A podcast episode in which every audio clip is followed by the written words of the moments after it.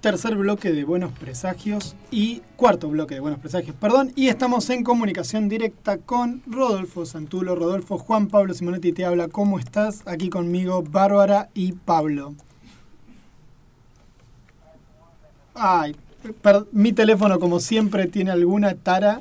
A ver, vamos a arreglarlo. Es mi teléfono, Rodolfo, de un segundo. A ver si ahora nos escuchás. Yo, los ¿ustedes me escuchan a mí? Ahora, ahora, te escuchamos. Ahí te escuchamos, ahí te escuchamos a la perfección. Tenemos que, no sé por qué mi, la ficha del plugin con mi teléfono no, no camina, pero bueno, ahora lo arreglamos. ¿Cómo estás, Rodolfo, tanto tiempo? Todo bien por acá, por suerte. ¿Desde dónde estamos charlando contigo? ¿Estás en, en Uruguay? En, particularmente en dónde? Montevideo. En Montevideo. Perfecto. ¿Vas a venir a vas a ir a Rosario la semana que viene? ¿Vas a estar por allá? Voy a estar por la crack, sí, tengo varias actividades, presento varios libros, voy además a la, a la escuela de cine un día antes por la película que escribí acá, así que tengo una semanita rosarina muy cargada. Muy bien, bueno, vamos a charlar un poco de todo eso. Primero, vamos, empecemos por la peli, empecemos por la teoría de los vidrios rotos. Calculo que será de esa peli la que estás hablando, o si no, bueno, contanos. Adelante, adelante. Bueno, eh, bueno, sí, es, una, una, película que escribí junto al director de la película, Diego Fernández Puyol. La, escribimos allá por el año 2015, 2014 y finalmente, con lo, me imagino que saben lo lento que es este, producir cine en esta parte del mundo, se, se terminó filmando en el 2019 y estrenando en el 2021.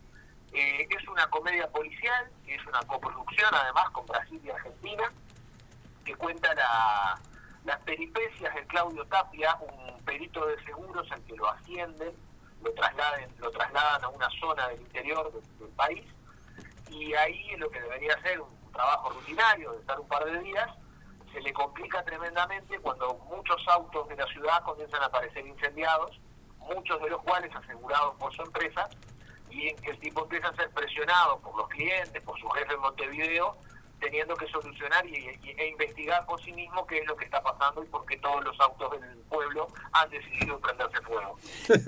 Yo la vi por Cinear, la pasaron acá, la, la vimos por Cinear. yo me, me, maté de la risa, la verdad que está, está muy buena, es muy buena, te felicito. La verdad que el guion es súper entretenido. Y es un policial... Me alegro, mucho, me alegro mucho que les haya gustado. Y estuvo preseleccionada al Oscar. ¿no? Ah, bueno, eh, eh, eh, está bien, sí, pero estuvo preseleccionada, En, en, la instancia que cada país ofrece una película. Es decir, no estuvo en, la, en la instancia real de competir por eso. Pero fue la, fue, fue la que presentó Uruguay fue la representante de Uruguay, eso sí, eso no, es, no, está sujeto a discusión. Exacto. A mí me, me, divertía mucho que era un policial, o sea, que te diera la estructura de policial clásico, más eh, bien en un contexto de urbano o perirural, no sé bien cómo decir, de pueblo, en criollo aquella de pueblo chico, infierno grande, ¿no? Y del campo del otro pozo que llega a un lugar donde no, no conoce nada y todo el tiempo mete la pata, etcétera. A mí me, me, resultó muy, muy divertida, la verdad. La, la vimos una noche y aparte súper amena, súper super agradable y muy, y muy divertida. Así que bueno, felicitaciones. Vas a estar charlando sobre esa película en particular eh, noche en la Escuela de Cine de Rosario. Eh, estoy invitado a nada, se va a proyectar y después tendremos una charla ahí con los alumnos, que es algo que me resulta siempre muy, muy divertido. ¿Y tenés más guiones ahí? ¿Producís también muchos guiones de peli o de obras de teatro? ¿Escribís obras de teatro también? Obra de teatro hice una nomás, eh, que fue hace unos años, en el 2019, una obra de teatro juvenil que se llama El Portal, tres historias de terror, que todavía ahora está en, cartel para, para adolescentes y escolares en el Teatro de Galpón, que es la, institución con la que eh, básicamente ellos me encargaron la obra y la obra sigue exhibiéndose ahí. en cuanto a cine, sí, rotos, como que se, se surgieron posibilidades y escribí dos largometrajes más que están ahí en, en lentísimo proceso de, de, de preproducción y he estado escribiendo algunos episodios para series de televisión acá, acá, en Uruguay. Una de esas ya se estrenó, que la serie se llama Temporario, que son historias que pasan todas en un apartamento de Airbnb. Y a mí me tocó escribir dos capítulos en la primera temporada, que se estrenó el año pasado, y uno en la temporada de este año, que todavía no, no se estrenó. Sí, escúchame, ahora también vas a presentar, supongo, ya estuviste en España haciéndolo, pero calculo que ahora en Rosario también la novela Los Cazadores del Rey, que tú, bueno, tuviste la gentileza también de compartir con nosotros. Eh, ¿Querés contarnos un poquito también de esa, de esa novela? Bueno, sí, sí, es una, es una novela, es, en cuanto a narrativa yo suelo prodigarme mucho en el género policial. Y llevaba un tiempo pensando que, que era hora de, de, tratar de salirme de ese, de ese andarivel que ya transitaba con mucha comodidad, pero también el, la comodidad puede ser mala consejera y, y eh, someterte a, a, otros desafíos. Entonces, a partir de una, una, historia real que descubrí en el Museo Bernardino Rivadavia, ahí en Buenos Aires, la, la, historia del primer hallazgo paleontológico en Latinoamérica, que ocurrió en la provincia de Luján en el año 1787, es que empecé a desarrollar lo que en un principio para mí era una aventura juvenil, luego la parte juvenil se cayó por el camino, no me quedó particularmente juvenil, y fue ganando más aspectos de horror y, bueno, y obviamente un, un relato histórico por, por enmarcarse en un periodo preciso y, y reconocible.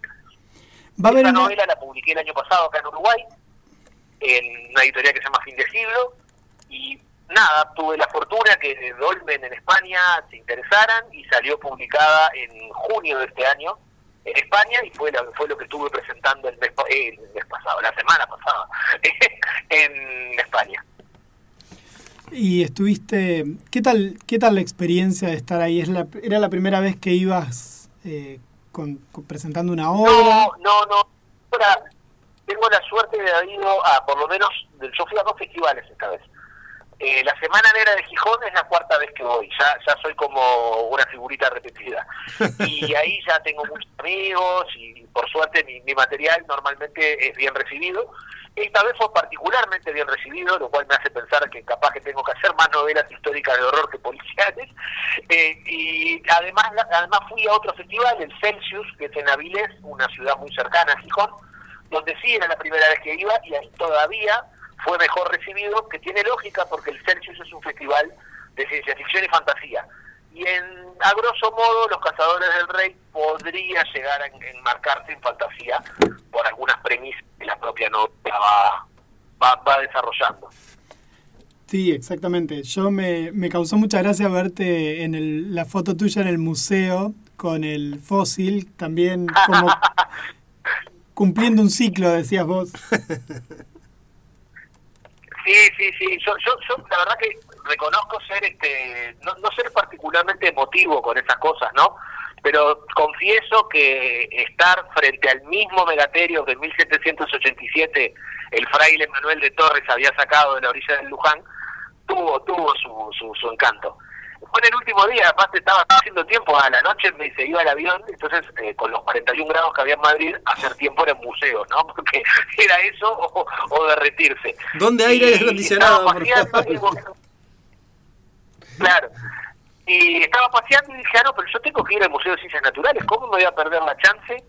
Y llegué cuando al museo le quedaban menos de una hora antes de cerrar, y los, los, los, guardias quedaron muy, muy confusos porque yo entré preguntando por el megaterio. Después miraba el museo, pero quería, quería encontrar el megaterio. ¿Dónde está el megaterio? Está en el otro, allá en aquella punta. Ah, muchas gracias. Ya fui corriendo a ver el megaterio. Hacerte, hacerte la selfie con, con él y, y disfrutar.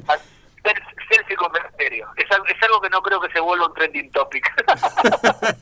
bueno, pero nosotros que veníamos medio ya en, en, sintonía sabiendo de qué venía la cosa, me resultó como muy, como muy divertida.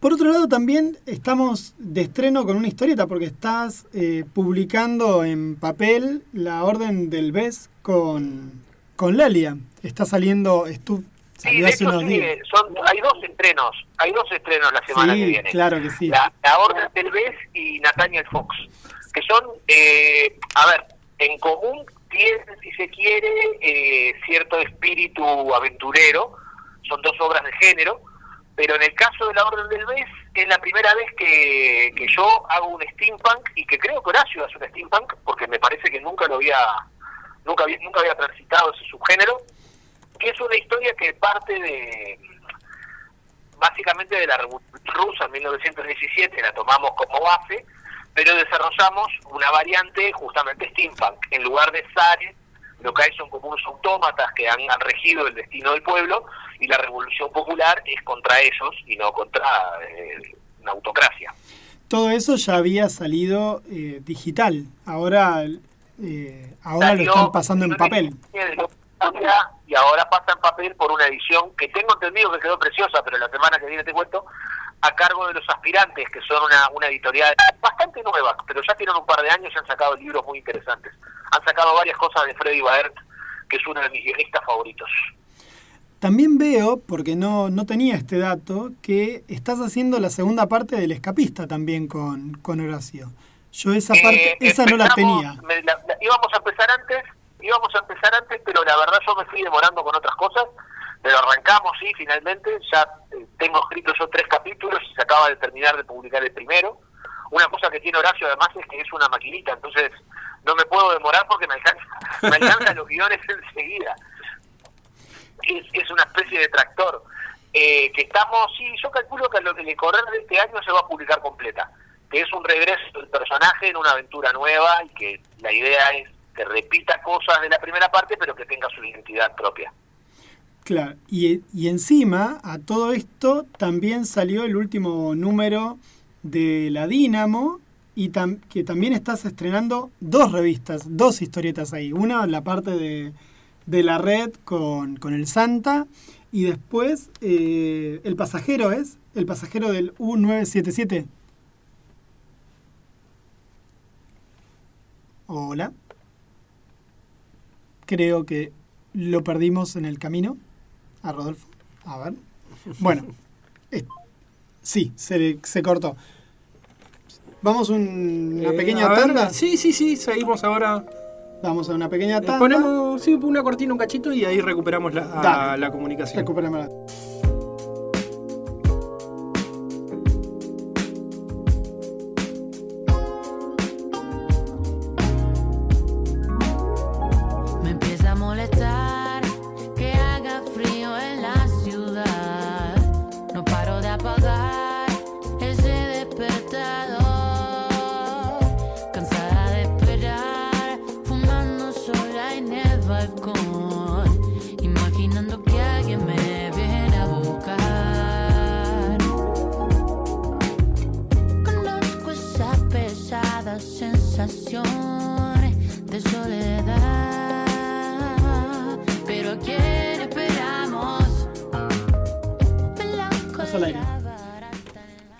Ahora sí, volvemos, seguimos con Rodolfo. Estábamos charlando, Rodolfo, de todas las nuevas también producciones que tenés en el formato digital con la editorial Pictus, porque por Dynamo están saliendo varias, un par de historietas tuyas también. Sí, sí, sí, sí. en, en, Dinamo parece que me estoy, estoy desafiando ser Oeste Argel en frontera. escribo, escribo, demasiadas cosas. Eh, en, en, Dinamo estoy con eh, Carlos Barocelli, que estamos haciendo una de nazis y submarinos que se llama El pasajero de Lu 577, creo. El número me acaba, acaba de venir un bache, no me acuerdo si el número es ese. 977. Estoy con que sí. Estoy con el Santa, que con el Santa estamos haciendo una aventura pulp de justicieros que se llama La Red.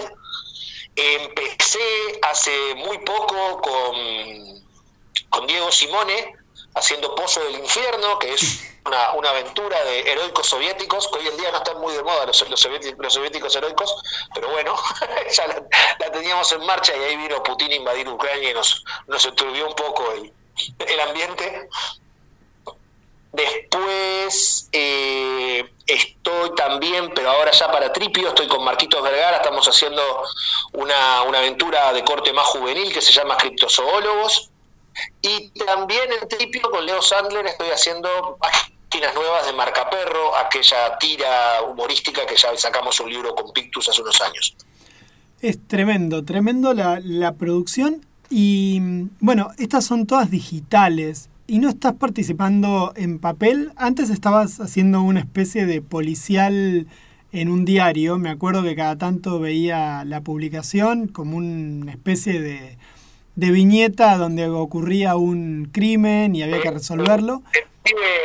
Detective gráfico, mirá qué curioso que preguntes eso, porque salía en un diario, eventualmente en el diario dejó de salir, pero a partir del mes que viene regresa en un suplemento juvenil infantil que se llama Gigantes, que lo, publica acá La Diaria, que es el, medio con el que yo colaboro, y vuelve Detective Gráfico para, para esa instancia. Ah, buenísimo, o sea que vamos a poder ir resolviendo crímenes semana a semana, porque y es sí, sí, de hecho con, Marcos tenemos la idea, eh, tenemos hechos en total con Marcos y algunos que hizo Guillermo Hans antes, son 46.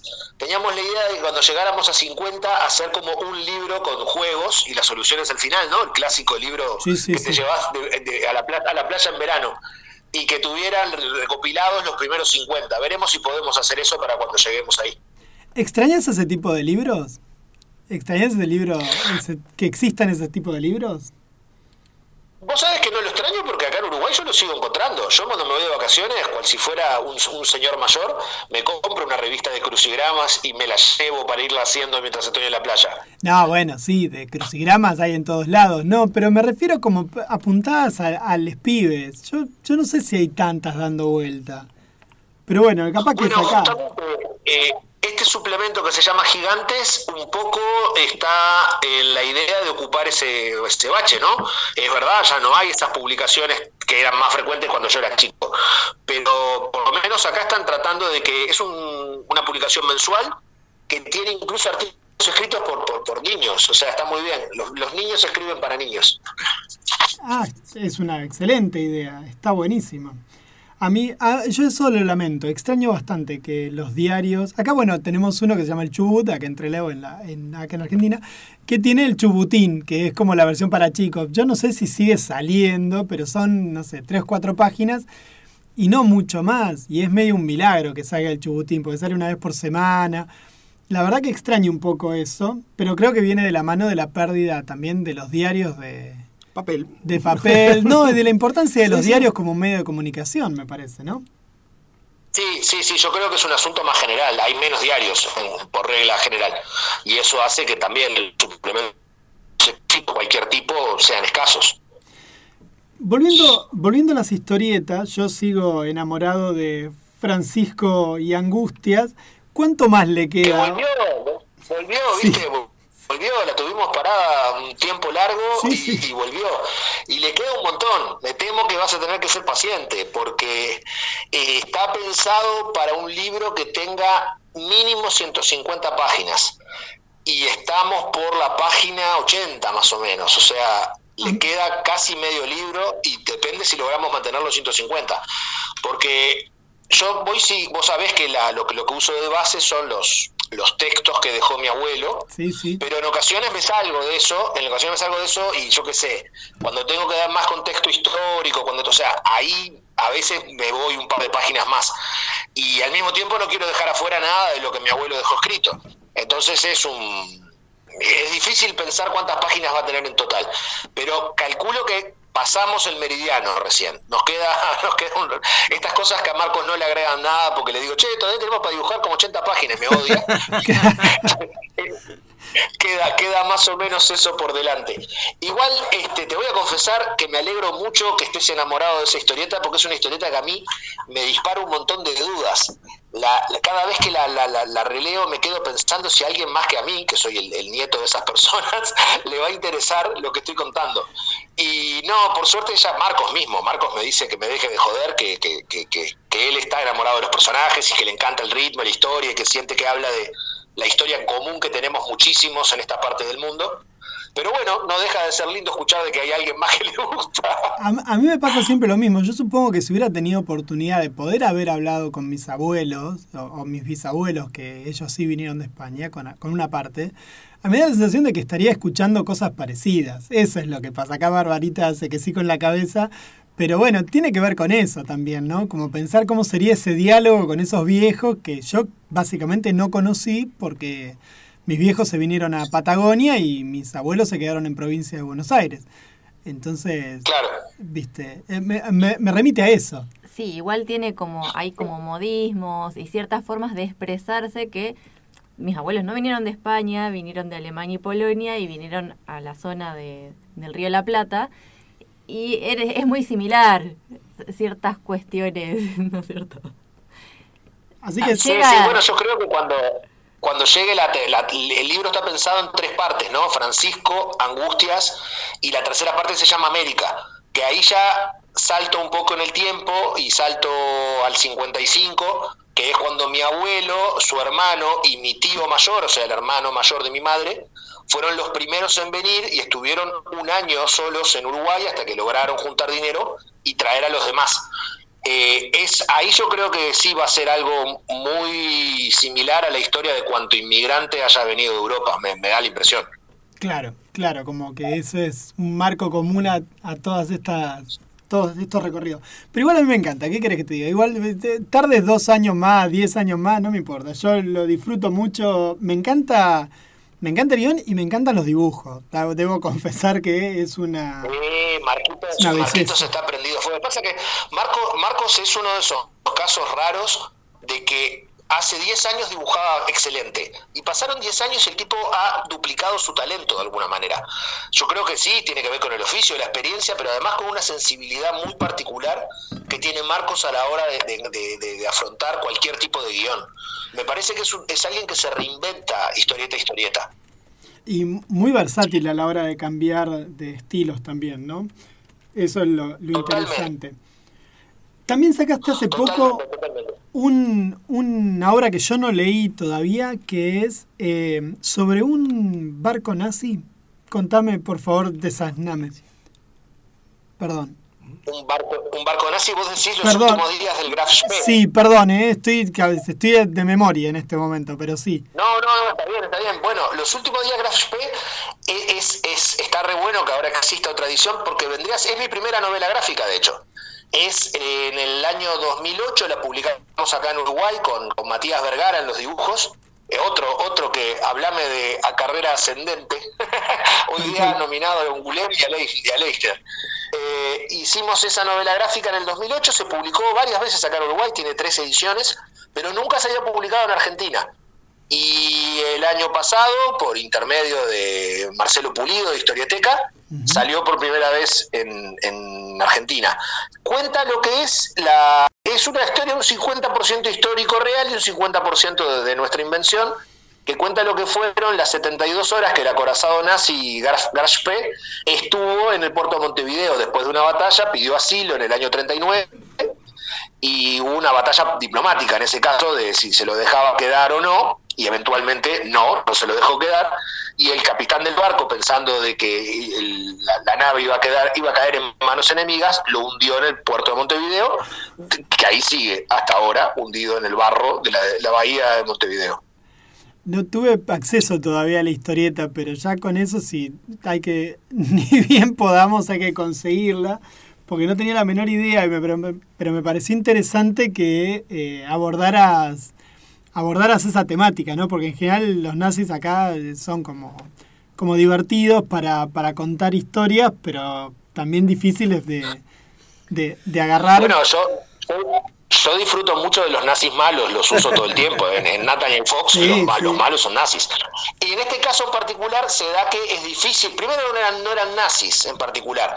Era eh, lo, que, lo que fue la Marina alemana en general, se afilió muy poco al Partido Nacional Socialista.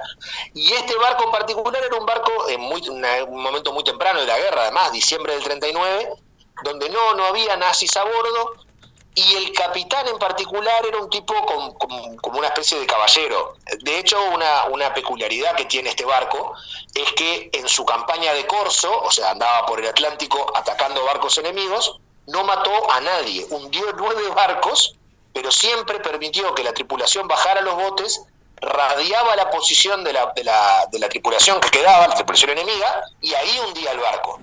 Y eso lo hizo nueve veces. Entonces, para cuando el barco queda cercado y tiene una batalla en la desembocadura, ahí sí, contra, contra barcos que lo, lo encontraron y fue una batalla 3 contra 1, en la prensa de Montevideo a capitán y al barco se los tenía como en muy alta estima, porque habían, habían hecho como la guerra de manera limpia, si tal cosa es posible, que yo creo que no, pero bueno, habían hecho su mejor esfuerzo al respecto. Es una cuestión de honor. Exacto. Es, es una, una, historia donde en realidad los, los, los, nazis no son, no son nazis, para empezar. Los alemanes no son particularmente los malos. Está bien. Pero claro, su código de honor no les permite, no les permite dejar el barco ahí en el puerto. Eh, Hablando de Nathaniel, perdón, Pablo. Claro, justamente, estabas, ah, estabas hablando de, nombraste ahí a Nathaniel Fox en el momento. Y la otra vez, hace cuestión de, no sé, un mes y algo, charlábamos con Manu Loza, y Manu nos hablaba de eso y que estaban contrarreloj con la edición, estaban esperando a ver si tenían novedades.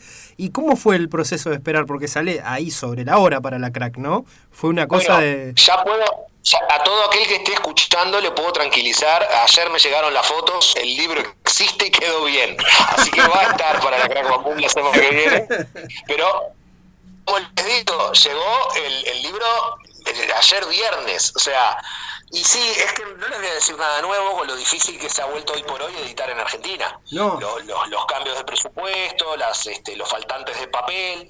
De hecho, es, es hoy, hoy por hoy yo creo, mira, llevo más de 20 años publicando en Argentina y creo que estamos ante el momento más difícil que yo he visto, por lo menos. Y así que la, la, patriada de cada de cualquiera que se propone editar libros en este momento a mí me resulta pero heroica, porque es es dificilísimo imaginarte, no sé, cómo vas a pagar la luz, mucho menos cómo vas a editar un libro y en qué, en qué condiciones.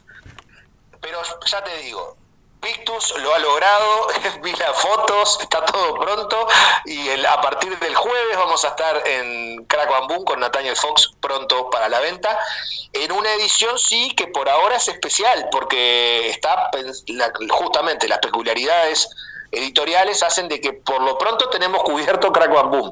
Después habrá que ver cómo aparecen más libros y cómo se llega a distribución. Salvo que hagan una segunda historia y luego editen todo junto. Esa sería otra. No, dificilísimo porque, a ver, hay una segunda historia que comienza a publicarse en breve, pero solamente el primer libro son 134 páginas. Eh, ya el costo del libro es caro, un 134 páginas a todo color. Imagínate si sumaras otra igual, te quedaría un, ladrillo gigantesco impagable. Qué complicado, ¿no? Fuera de broma, el tema del papel en toda esta parte que está haciendo que sea complicadísimo todo, complicadísimo todo. Y aparte como ha disparado al diablo los costos es un bajón. Exacto, sí, sí. Los costos y por tanto los precios, o sea, y es así, si el libro te sale más caro, lo tenés que vender más caro. Pero sí, estamos en un momento muy complicado para, para la cultura en general, porque es, es algo que no escapa tampoco a la edición de narrativa tradicional. Sí, exactamente. Yo extraño los, las ediciones de libros económicas en los, dia en los puestos de diarios que valgan dos mangos y que todo el mundo tenga acceso hoy comprar un libro es realmente un objeto de lujo y, complicado, porque las escuelas siguen pidiendo libros y a veces no bajan de 1.500, 2.000 pesos una novela escolar, digamos, que no, no son extensas. Y por otro lado, el salto a lo digital para mí es muy sano, pero tampoco tenés que todo el mundo tenga acceso. O sea, si bien es la cuestión de la democratización de la cultura, la parte digital yo creo que ayuda, tampoco es que todo el mundo tenga una computadora en la casa o un celular moderno con acceso, no sé. No es tan sencillo, es todo un tema. Es todo un tema. Rodolfo, ¿alguna cosita que quieras comentarnos que puedas decirnos de tu paso por la crack la semana que viene? Y ya te, liberamos también de, de, nuestra, de nuestro agobio. Bueno, el, mirá, así medio de memoria te puedo decir que el jueves presentamos Balizas con Marcos Vergara, que también se reeditó en Argentina eh, el año pasado y lo vamos a presentar este año en la crack. El viernes, creo, jaja, esto pasa por no haber revisado, el No, viernes no creo pasa que nada. presentamos, si me equivoco, miren el cronograma. Sí, que anda estoy- justo El mirando así. El viernes presentamos La Orden del BES con Horacio y el domingo con Manu presentamos Nathaniel Fox. Así que hay tres libros nuevos o relativamente nuevos en, el evento y yo voy a estar ahí firmando todo aquel que quiera que le firme algo. No puedo prometer dibujitos porque te arruinan el libro, mis dibujitos son tirando a malos. Así que voy a estar, creo que me alcanza con un con cariño y la rúbrica. Está perfecto. Una cosa, perdón, eh, antes que me olvide, yo me acordaba y ahora acabo de ver, eh, scrolleando también en las redes, que con Hawk habías estado participando, habían hecho una versión en historieta de un cuento de un autor chino.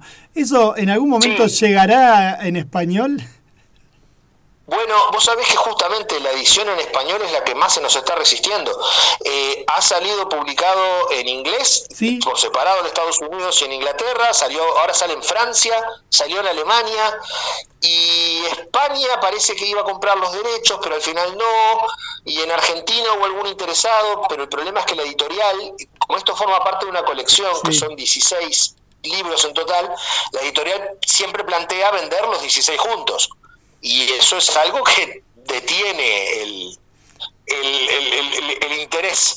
Así que yo espero que sí, pero no puedo dar novedades concretas, la verdad. Se ha estado conversando mucho, pero no, no, ha, no ha salido nada en firme todavía de que Mar de Sueños, que así se llama el libro, eh, eh, salga en castellano. Bueno, Rodolfo. Eh, Rodolfo, ya para hacerle también honor a tu a tu beta de, de, no sé si crítico o reseñador, ¿cómo te gusta que te digamos más cuando hablas de cine siempre que te sigo, pero firme en las redes en eso? también? Reseñador. Reseñador. Reseñador, reseñador. Reseñador. muchas veces no, no, no hay una crítica real, hay un comentario nomás. Sí, exacto, sí, sí, por eso me imaginaba, te decía, porque bueno. Eh, ¿qué, decinos una- unas opciones para, para hoy sábado. ¿Qué te parece? ¿Qué has visto últimamente que de lo que estás escribiendo que te, que te haya gustado mucho? Bueno, todavía no, no, no publiqué la reseña, pero me voló la cabeza, y acá me va a costar decir el nombre de la película como corresponde, que es Everything, Everywhere, All at Once. Sí. Bien, bien, bien, bien. Sí, veo sí, veo que por lo pronto totalmente. dije bien el título. Sí, no, Por lo pronto dije bien el título. tremenda, tremenda.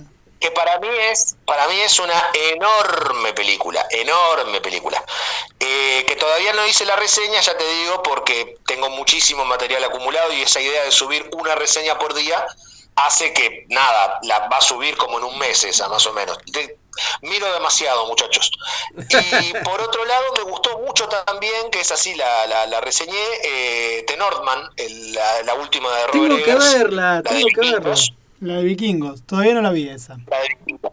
Es muy.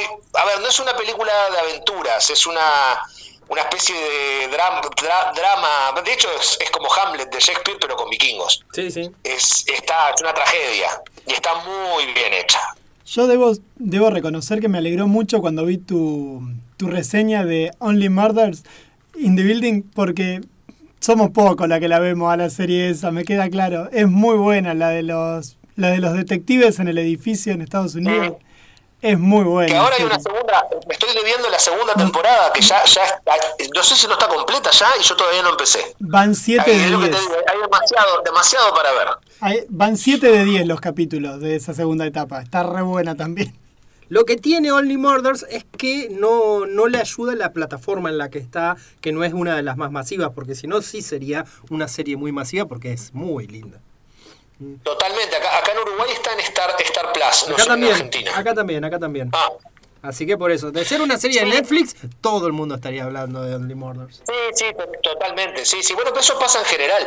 Yo ahora estoy enamorado con- por completo mirando una serie que se llama Ted Lasso. Sí.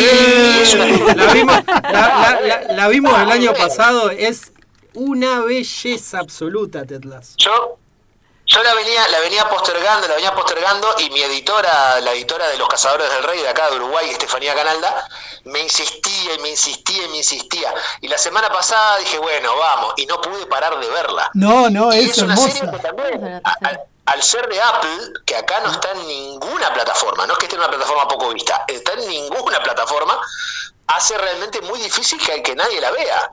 Sí, y es bellísima. Es re bonita. Yo la vi porque Pablo me, nos taladró la cabeza hasta que la vimos. El nivel de sensibilidad que tiene Ted Lasso en los personajes es hermoso. Me encanta eso.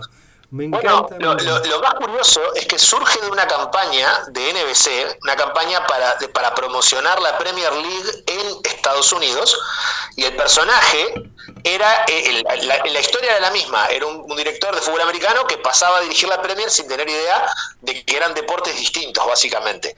Y era una serie de sketches que duraban nada, los encuentran en YouTube si quieren, sketches brevísimos, mucho más pavos, porque el personaje realmente, sí, ahí sí era como, un- era como un tonto, que no, no- ni siquiera se había dado cuenta que era un deporte distinto. ¿Lo hacía Jason, Jason Sudeikis también?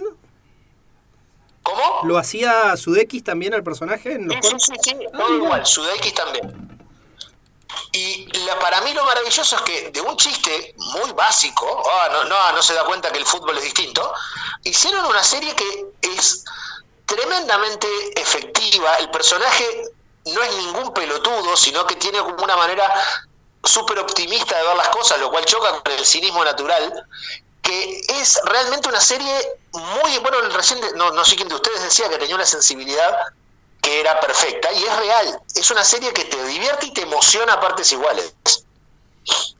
Nosotros la, la, la amamos profundamente y esperamos que haya una tercera temporada, supongo que... Pronto, esperemos que pronto, sí.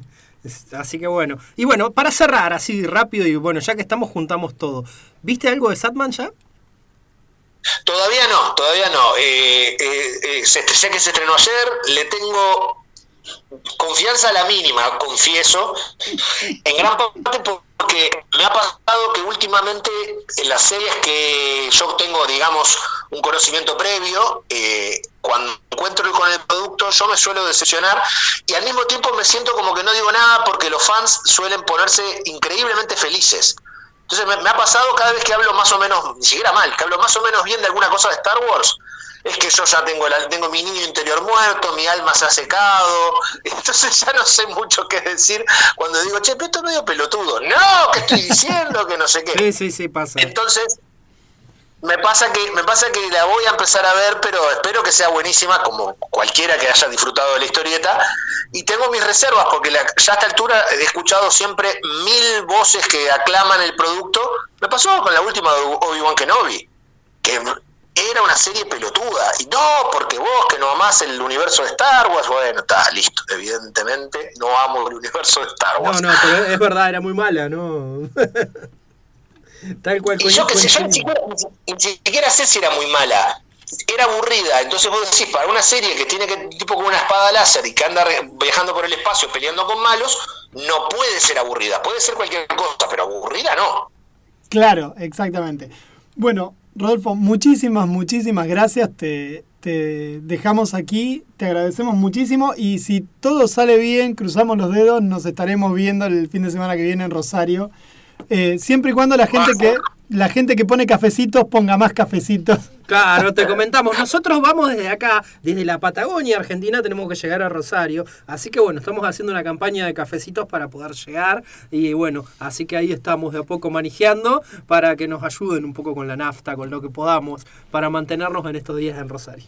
Pero vamos a llegar. Bueno, ojalá, ojalá se dé, ojalá se dé así y nos, nos veamos en persona. Bueno, muchísimas gracias, Rodolfo. Un gusto gigante. Un abrazo grande. Otro. Un abrazo grande. Bueno, esto ha sido la charla con el señor Rodolfo Santulo desde la ciudad de Montevideo. Estaba hablando con nosotros sobre mil obras. La verdad que un genio tiene un montón de cosas y cada vez es más. Bueno, ya estamos esperando para poder comprar a Nathaniel Fox allá en Rosario, traerlo en mano, traerlo firmado por él. Y bueno, vamos a escuchar ahora y ahora vamos a pasar a... Vamos a hacer con la misma familia. Con la misma familia. Estuvimos hablando con Rodolfo y vamos a escuchar al hermano, a Fernando Santulo. Fernando Santulo es cantante, músico de esta banda uruguaya que seguramente han escuchado alguna vez, pero vamos a cambiar el tema ahora. El tema que han escuchado seguramente no lo vamos a poner. Vamos, estoy hablando de Peyote Asesino y vamos a escuchar Guacho.